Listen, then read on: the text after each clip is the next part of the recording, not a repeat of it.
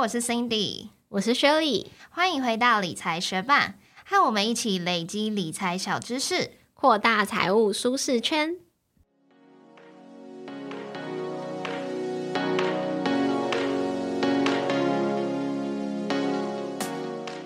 在节目开始之前，我们要来分享一则学伴在 Apple Podcast 的留言，他的名字是 Anosola。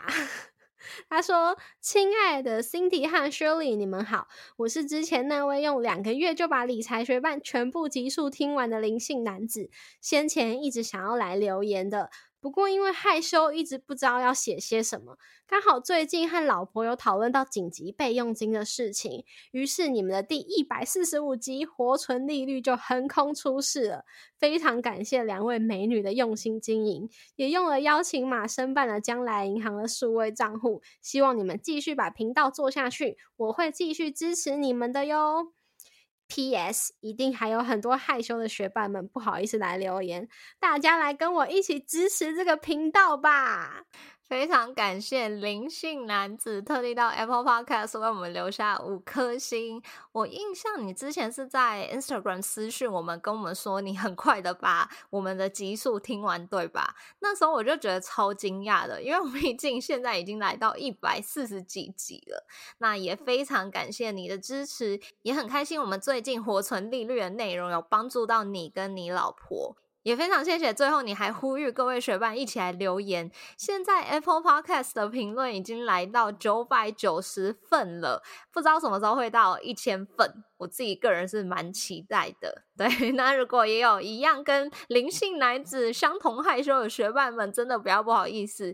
有时候就简单一句话，其实我们也会觉得哦，真是窝心。呃，也是因为我们最近评论没有很多啦，所以我们也是需要多一点评论来念。那非常感谢大家的收听跟支持，节目准备开始喽。随着联准会不断升息，美元指数也强势的飙破了二十年的新高。对于学伴来说，感觉到的可能是之前换的便宜美元，现在帮你赚钱了。或是想投资美股，但是换汇成本提高了，也有可能是接下来要双十一黑五的购物节，用一样的台币预算要买美国网购的话，可能能买的东西变少了。但是却有专家在警告哦，如果美元进一步升值，将会是压垮经济的最后一根稻草。那为什么强势的美元会造成这样子的影响呢？飙破新高的美元指数又是什么呢？如果你也想了解的话，就一起听下去吧。相信对于多数的台湾人来说，描述美元价值最直接的方法就是需要，嗯，描述美元价值最直接的方法就是说需要多少台币才能换到一美元。去年九月的时候，我们不到台币二十八就可以换到一美元，现在则是要超过台币三十一。对，嗯。你这里是不是改过？现在则是要超过三十亿台币才能换到一美元，所以对我们来说，美元在一年内就大涨了接近十五趴。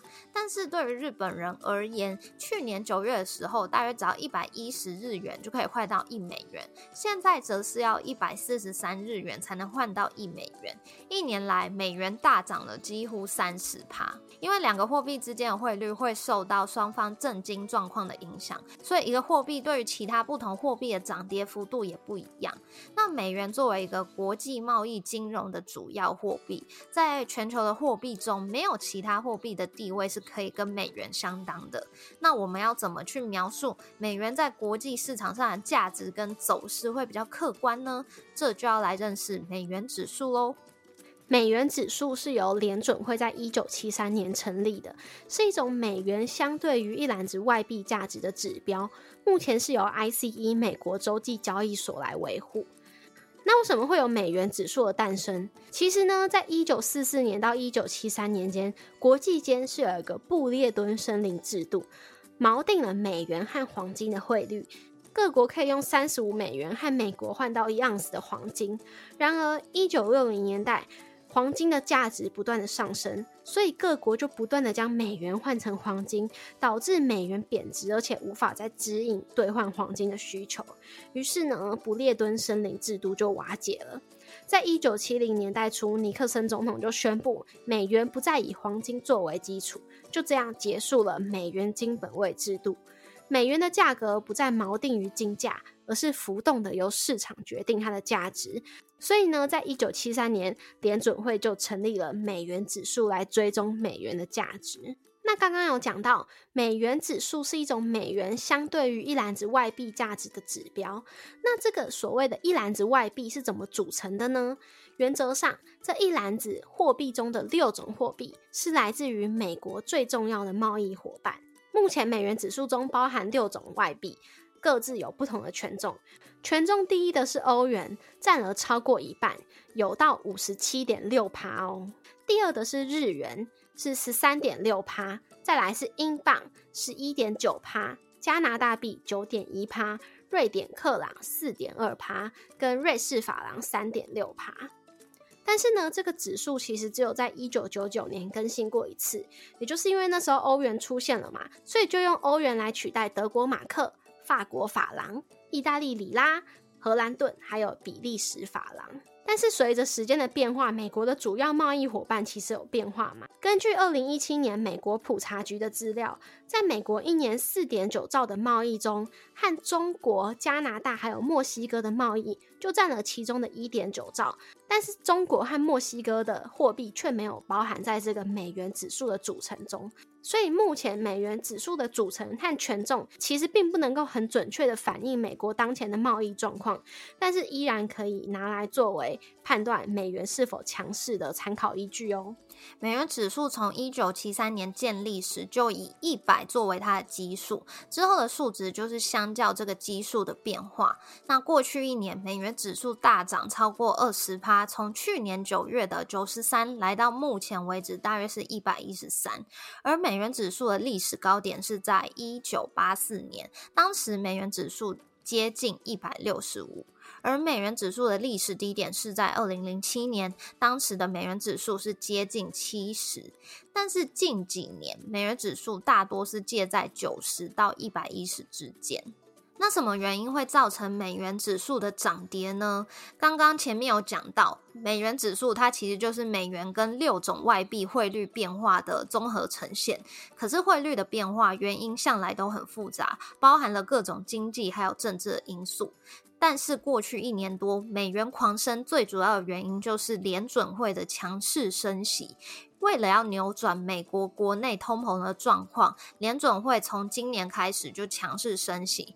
至今已经累积升息了十二码，联邦的基准利率也突破了三趴，吸引了国际资金从其他市场中撤出，进攻收益率更高的美国资产，对于美元的需求就提高了，这样子也进一步推升了美元的价值。另外一个原因是因为美元它是避险资产，像是欧元的价值可能会因为乌克兰战争啊、俄罗斯能源制裁而受到影响，日元则是会随着日本经济还有生产力一起疲弱。那这些经济体它们自身负面的状况导致的避险现象，都会进一步推升美元的价值。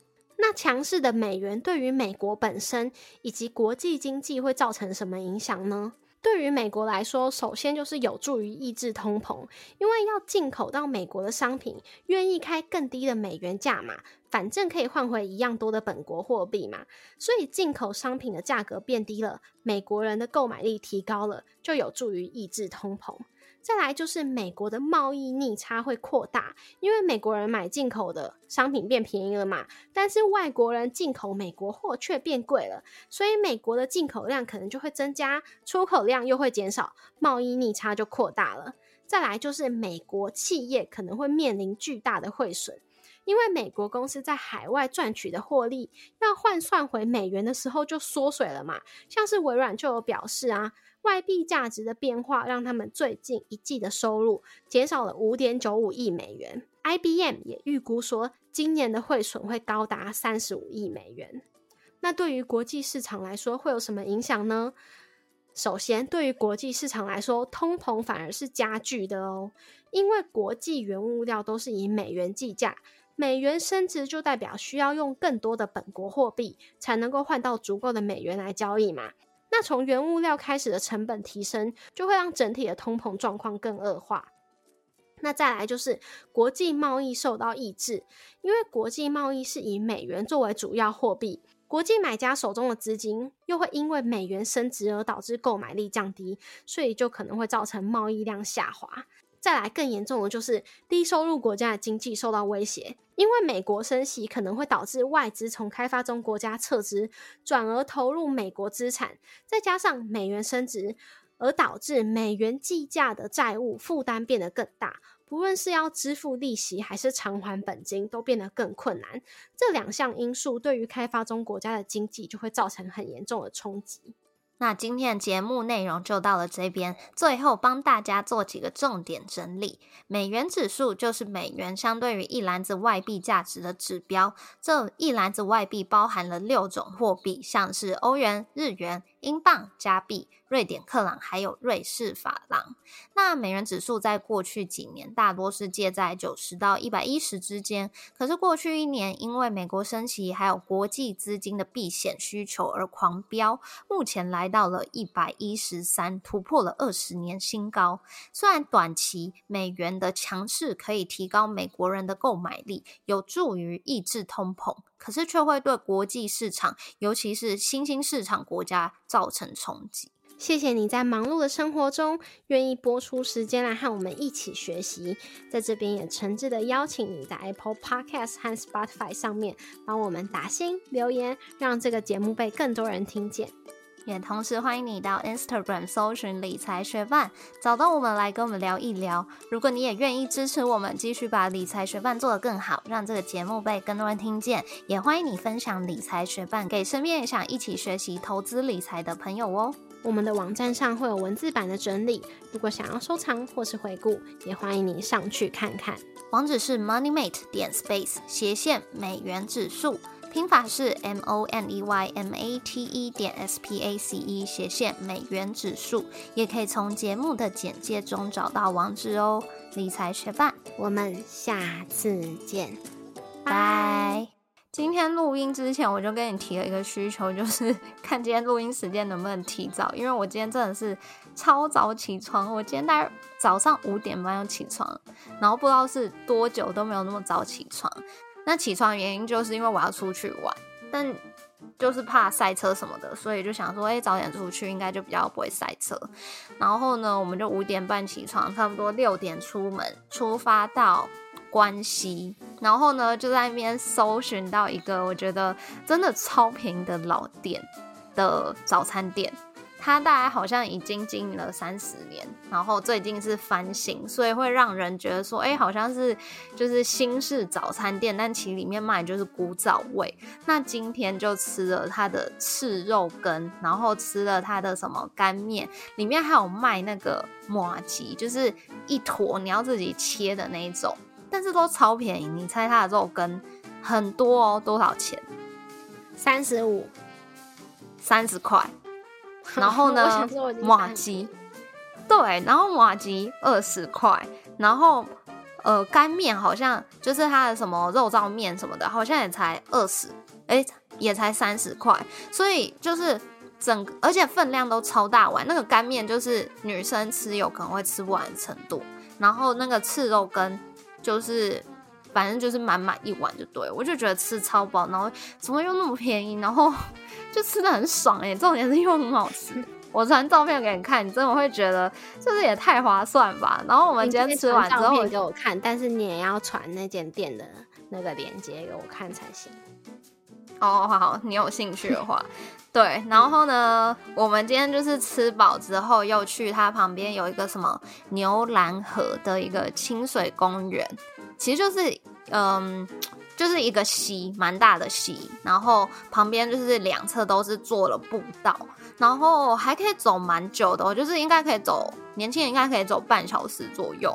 然后你可以一就是就是它算是呃步道跟步道之间会有。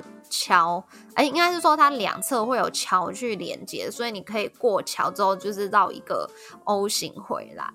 然后溪里面就很多鱼什么的，天气今天就也还不错，所以我就觉得说，哇，这个地方也太棒了。因为我之前就是去玩去国外交换的那个地点，它也是一个欧洲的小镇，然后那边真的就是有山，然后有水。你可以就是唱那什么“我家门前有萧何”的那种程度，然后就是风景很优美。所以其实住完那边之后，我就觉得哦，就是如果家里在什么西边什么，我就觉得好像会很心情很好。然后今天到那个地方的时候，就觉得哦，有这种感觉，所以我就宣布说：“来吧，我们就搬来这里吧。”因为我觉得这里物价也太便宜了吧。然后就没有啊，也是说说的，只是就觉得很开心。其他人怎么回应你的宣布？没有啊，我男朋友就说那工作哎，我就说找远距的工作什么的，但是短时间应该是没有啦。但是我就觉得哇，就是因为今天实在是吃的太爽，然后就觉得说哦，这里风景优美，就很想要每天醒来都可以这样散步。嗯，那你可以下礼拜再去。哦，是也没有美到想要去，就是你知道当下一个心情，每个礼拜都五点起床。我不想每个礼拜五点起床哦，而且昨天很搞笑，就是因为我平常没有那么早睡嘛，但因为知道说哦明天要五点半起床，所以我们昨天就大概十点半要睡觉。然后呢，十点半的时候，我跟我男朋友躺在床上，他又说：“哎，现在就好像太早睡，有点睡不着。”那我睡不着秘方就是听颂钵音乐，我不知道之前应该有跟你分享过啊，但是我好像没有。但你没有说那是助眠的啊，你就说那是你冥想的音乐，你没说你听那个会睡着。哦，就是在冥想的时候，就是可应该是说它可以帮你进入到一种我觉得很平静的状态，所以如果要睡觉的话，我个人也是觉得非常适合。那就跟我听冥想音乐的效果差不多。对，但是如果你想要专心冥想的话，就可以，也可以跟着他专心冥想。然后呢，反正我听颂钵音乐是蛮容易睡着的，所以最近我其实都每天会听颂钵音乐，我会让它自自动设定了大概十分钟，然后我通常都会十分钟以内就睡着。虽然我本来就是睡觉很快速的人。然后昨天我男朋友就说：“哎，好像有点睡不着。”之后我说：“那我们来听颂钵音乐。”因为他之前就是很无奈，就是我就说，哎，我有点睡不着，我要听首播音乐。因为之前大部分是我自己一个人睡觉的时候我会听，就不会吵别人嘛。但如果跟他一起睡觉的话，我就大部分不会放。可是因为他昨天又提出这个需求，我就放送播音乐给他，然后他居然就没有拒绝，然后他还真的超快就睡着，因为他平常是都比我晚，就是就算我们一起躺在床上好。就算我们一起躺在床上好了，也都是我比较快睡着。可是昨天他居然在听颂钵音乐，我觉得可能三分钟他要睡着，我就想说这是三分钟前跟我讲说，哎，有点睡不着的人吗？我就觉得很夸张。哦那我下次也要播颂钵颂钵音乐给我老公听看看。他也很常睡不着。嗯，好像是吧？因为要睡觉的时候，通常都是跟他。我去跟他说我要睡了，然后他就会可能把他那时候可能正在看的动画看完，然后来床上陪我。但是他就会在旁边看漫画，然后我就会睡着。啊之前有一阵子这样子不是会开灯吗？你这样睡得着？就他旁边有一个灯，我可以啊，我很强的。哦，然后好。之前我有一阵子会播，就是你之前播给我听那个冥想音乐嘛，理论上不是要让人睡觉的，可是他在那边讲话，我还是很快就睡着了。但因为他在那边讲话，我老公就不会这么容易睡着吧？所以我下次播送播音乐给他听看看，就没有人讲话，会不会让他也很快就睡着？但我觉得送播音乐应该不是大家都能接受，因为它其实有点。有点佛感，我觉得啦，就是它会有那种敲钟的感觉，咚，然后就有那种共振的感觉。然后我基本上要很快睡着，就是你要完全放松，然后就是想象你的头里面的细胞跟那个音乐那个频率一起噔，然后就很快就可以睡着。我的小秘方推荐给大家。好，你下次可以在那个你要睡前准备去睡的时候发现实动态提醒大家，等下睡不着的人可以听那个颂钵音乐。但是颂钵音乐真的是没有办法随时跟人讲起，我觉得应该蛮多人会蛮无言的，所以我基本上就是只会跟很身旁的人讲。你说像是当下的力量的这种感觉吗对啊，就是都不是。不会觉得是一般人可以突然之间一个闲聊话题，所以这种东西我通常都还蛮保留给自己的。你是非常社会化的人呢。没错没错。